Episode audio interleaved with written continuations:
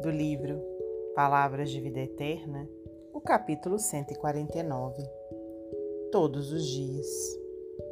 E eis que estou convosco todos os dias, até a consumação dos séculos. Jesus, no Evangelho de Mateus, capítulo 28, versículo 20.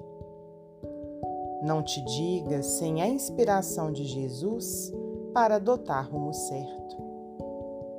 A atualidade terrestre mostra cientificamente que a comunhão espiritual não depende do esforço ou do tempo.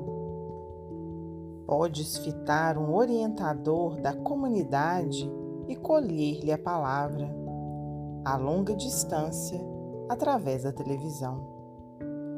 Conversar com um amigo de um continente a outro, com auxílio do telefone escutar o cantor predileto que atua de longe por intermédio do rádio, recolher a mensagem de alguém na tira de um telegrama, acompanhar nas colunas da imprensa o cronista simpático que nunca viste em pessoa.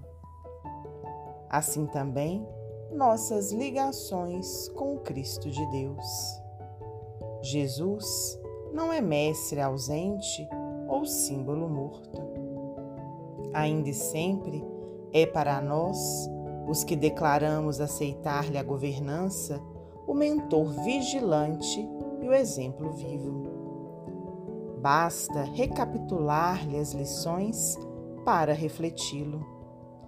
E, ao retratá-lo em nós, segundo as nossas acanhadas concepções, receberemos dele a ideia ou o socorro de que careçamos, a fim de escolher com acerto e agir com justiça.